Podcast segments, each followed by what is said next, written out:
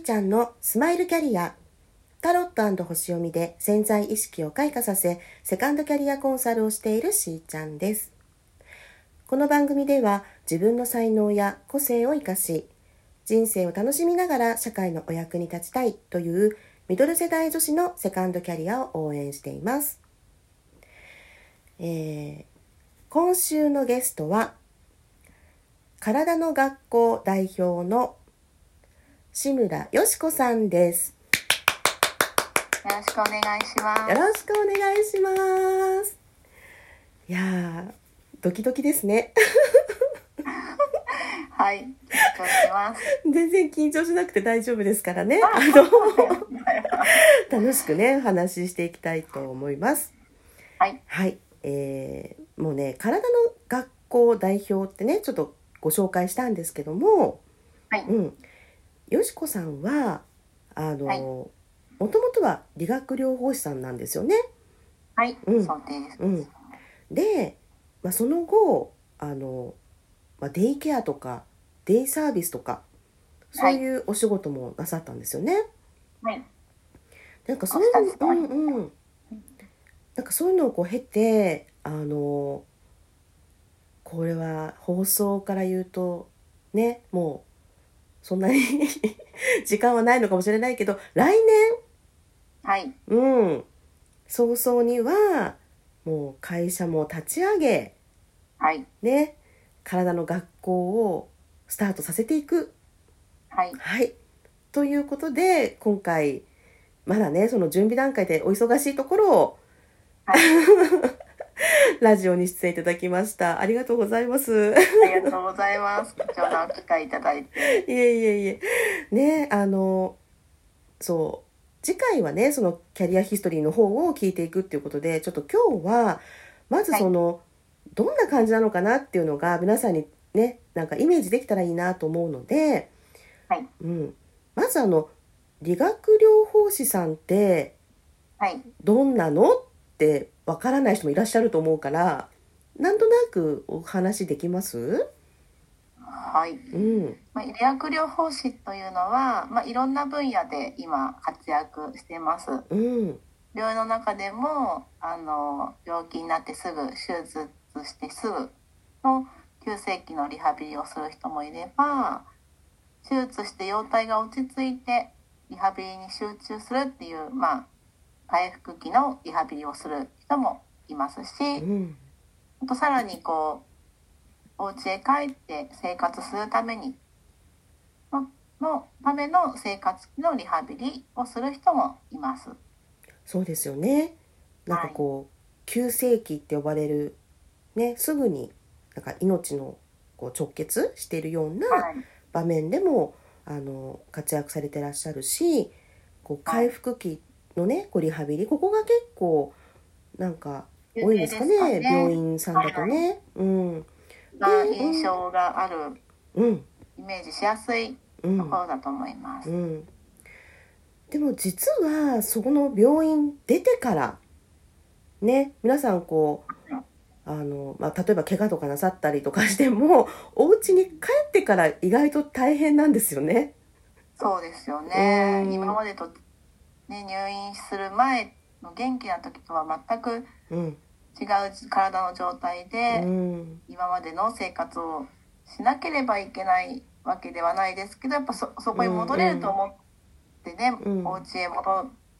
るんでしょうけども、うん、なかなか痛みがあったり麻痺がある状態で生活するっていうのはやっぱり大変ですよね。うん、そのまあ療養しながら自分のベストな状態にねこう戻していこうっていうような、まあ、日々が始まるわけですけど、ね、でもやっぱりこう自分でできる範囲と、ね、ある程度ちょっとこうご家族だったり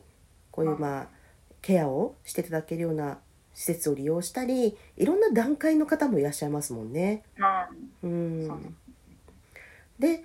その後なんですけど、はい、デイケアとかの分野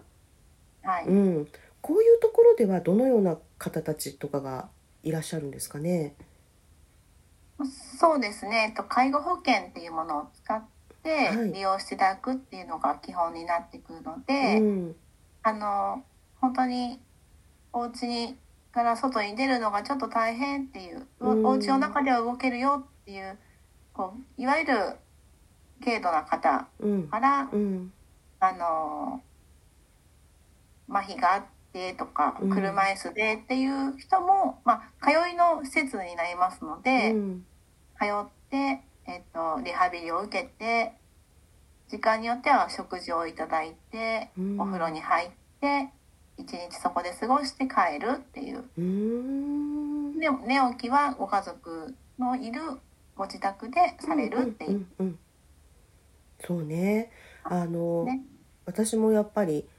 地域の方々が利用なさってるのとかたまに見るんですけど、はい、うん、お車でなんかそれは送迎があるみたいでそう。ね、うん、で今日はデイケアの日なのよって言ってね。で行かれてそこでだから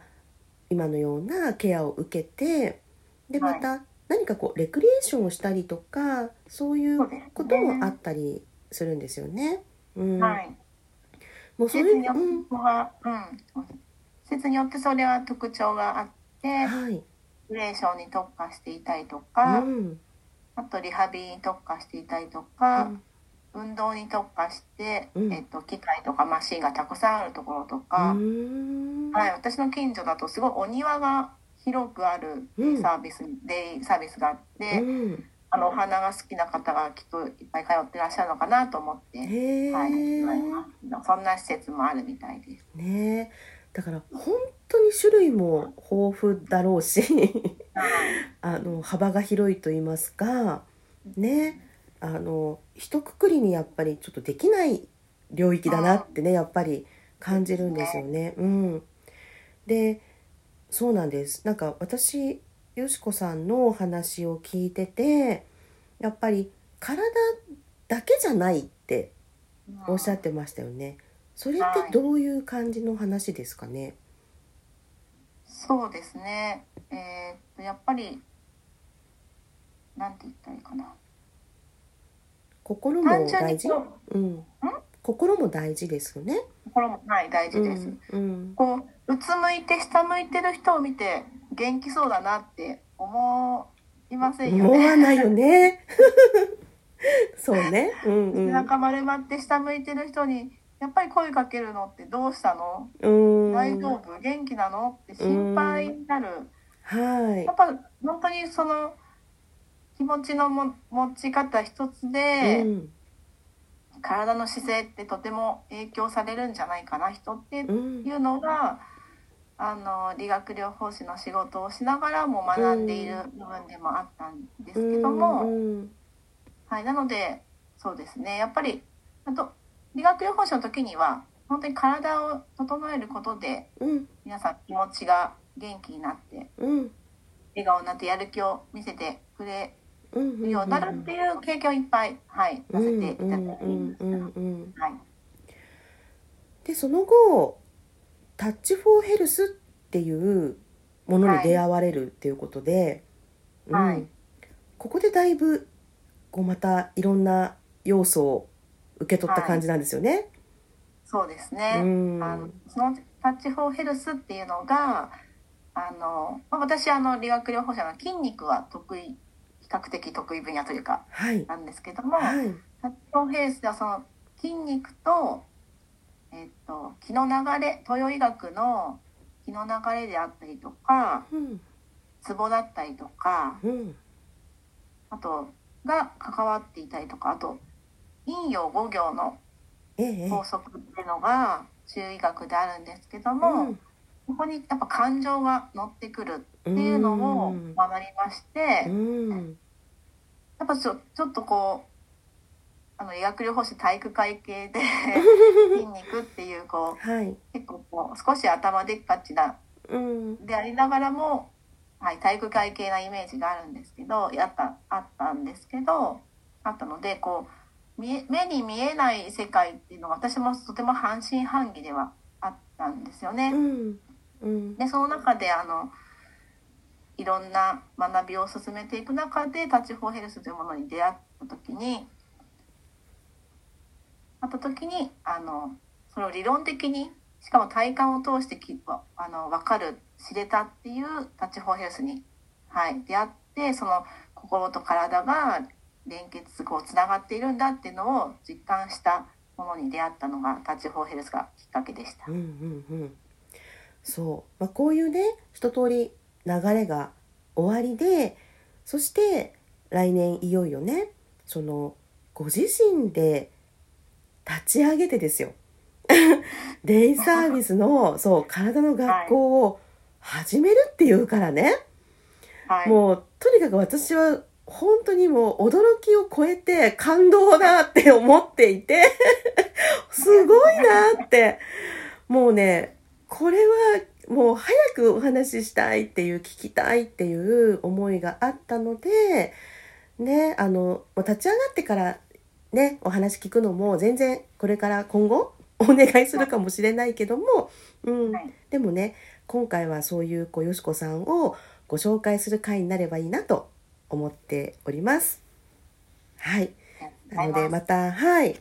明日もねよろしくお願いしますね。はい。よろしくお願いします。はい、それでは皆さんと楽しみながらステージアップしーちゃんのスマイルキャリア本日はここまでまた明日。